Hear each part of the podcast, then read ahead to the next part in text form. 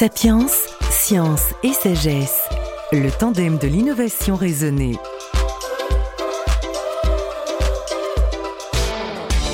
Seconde partie de Sapiens consacrée à l'extraordinaire découverte et confirmation de deux grandes migrations qui ont eu lieu au néolithique et à l'âge de bronze.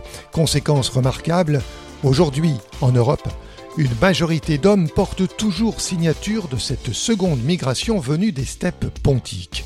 Nous poursuivons notre voyage avec Eva Maria Gegel, directrice de recherche au CNRS, co-responsable de l'équipe épigénome et paléogénome de l'Institut Jacques Monod qui a conduit ces recherches. Eva Maria Gegel, les premières migrations sont intervenues entre 11 000 et 7 500 ans au néolithique, venues des Balkans elles empruntaient les routes continentales ou bien longeaient les routes méditerranéennes.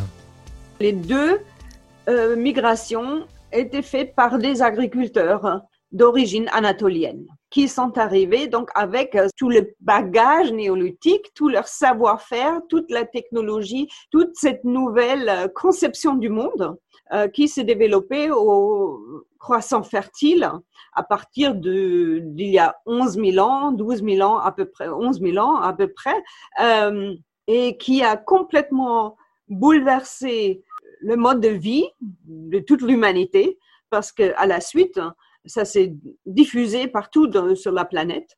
Et euh, nous, aujourd'hui, nos sociétés sont toujours les descendants de ces bouleversements néolithiques qui ont donc introduit, euh, disons, un contrôle forcé de la nature avec la domestication des plantes, donc agriculture, et domestication des animaux avec l'élevage. Ce mode de vie néolithique, basé sur l'agriculture, s'est donc imposé aussi en Europe. Les néolithiques ont avancé par ces deux routes de migration à partir d'il y a 7500 euh, ans et ont diffusé euh, aussi bien les populations que leur mode de vie partout en Europe. Puis il y a eu une seconde migration à l'âge de bronze. Ça coïncide avec une migration a, que les groupes euh, en Allemagne ont mise en évidence à partir d'une population de pasteurs qui vivaient dans les steppes pontique, c'est-à-dire au nord de la euh, mer Noire. C'est à peu près la région qui aujourd'hui correspond à l'Ukraine, hein, vers, vers l'est, et qui sont venus à l'âge de bronze, il y a 400, 4500 ans, et qui, ont, qui sont arrivés en Allemagne. On le voit partout en Allemagne, surtout au nord, et après beaucoup en Angleterre aussi, et qui ont imposé leur génome aux populations néolithiques qui vivaient là. Sur les Yamnaya Ces populations de pasteurs sont appelées Yamnaya en russe, parce que le Yamna, c'est leur culture, euh, la culture de, ces puits et des kourganes qu'ils ont euh, développé. Ce terme Yamnaya s'est imposé. Ces Yamnayas ont dû arriver au début de l'âge de bronze. On peut faire l'hypothèse qu'ils ont amené avec eux aussi bien le chat, cheval qu'ils auraient pu domestiquer, mais c'est pas encore sûr, c'est pas encore démontré clairement. Ils auraient pu amener en Europe centrale euh, le, la métallurgie, qui s'est développée à partir du Proche-Orient dans le Caucase. Euh, et après, oui, et au Caucase, dans le Proche-Orient et dans cette région-là, et qu'ils maîtrisaient. Et la roue? Et la roue. Ce sont les données archéologiques une hypothèse, mais je dis hypothèse, hein, c'est pas clairement démontré, une hypothèse qu'il y avait des cavaliers, donc surtout des hommes, et j'explique tout de suite pourquoi des hommes, qui sont arrivés sur le dos des, chevaux ou avec leur euh, chariot de chevaux et qui sont arrivés d'une manière plus ou moins paisible, ça on ne sait pas non plus, bien qu'apparemment il y a des évidences en Allemagne du Nord euh, comme quoi c'était pas toujours paisible, euh, et qui auraient imposé leur génome. Et qu'est-ce que ça veut dire, imposer le génome Ça veut dire, on trouve depuis leur arrivée, que dans certains sites archéologiques en Allemagne du Nord, il y avait 80% des génomes remplacé. Donc, le génome néolithique a été remplacé par à 80% par ce génome qui venait de l'Est de ces Yamnaya. Et en plus, en particulier, le chromosome Y. Ils ont eu un type de chromosome Y avec une signature spécifique. Et cette signature spécifique s'est imposée à un point que aucun chromosome Y néolithique a été trouvé dans ces sites archéologiques après. Au début.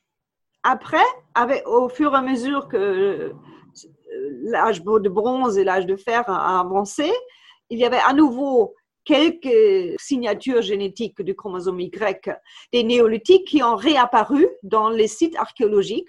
Donc, pour moi, ça veut dire que les hommes néolithiques n'ont pas été complètement exterminés parce que les signatures sont toujours là et ont réapparu.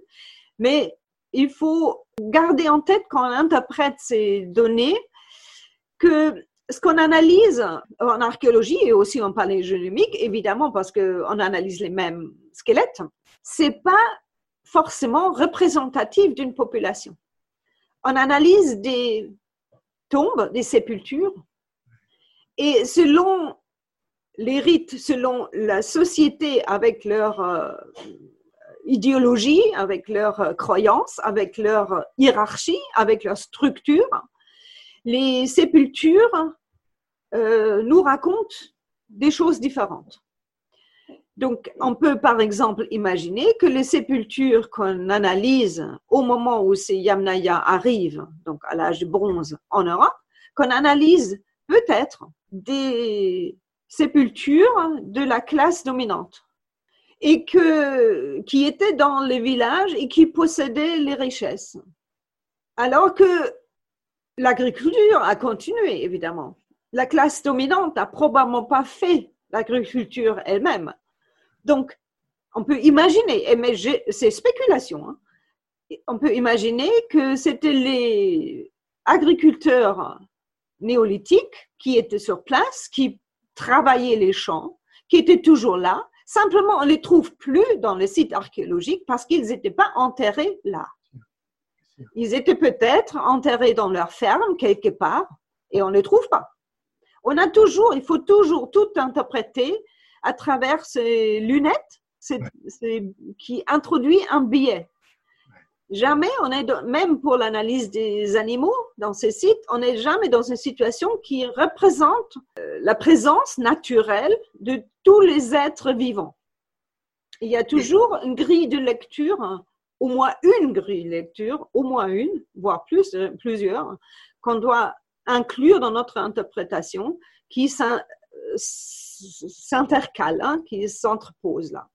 On peut imaginer que ces Yamnaya sont devenus les puissants parce qu'ils avaient une technologie de guerre qui était supérieure, une technologie de la métallurgie qui était supérieure. Donc, on peut imaginer qu'ils se sont imposés, qu'ils avaient un, un, taux de reproduction supérieur aux autres parce qu'ils se sont mêlés, euh, donc euh, entre guillemets, avec les femmes néolithiques qui étaient sur place.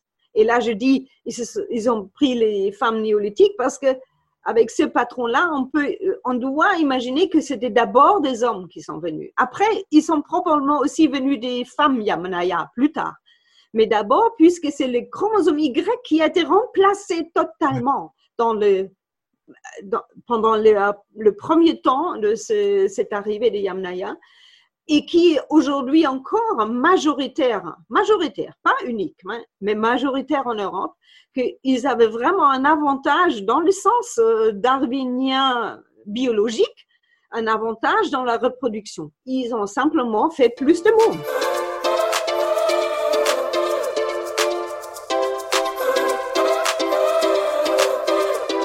Sapiens, science et sagesse, le tandem de l'innovation raisonnée.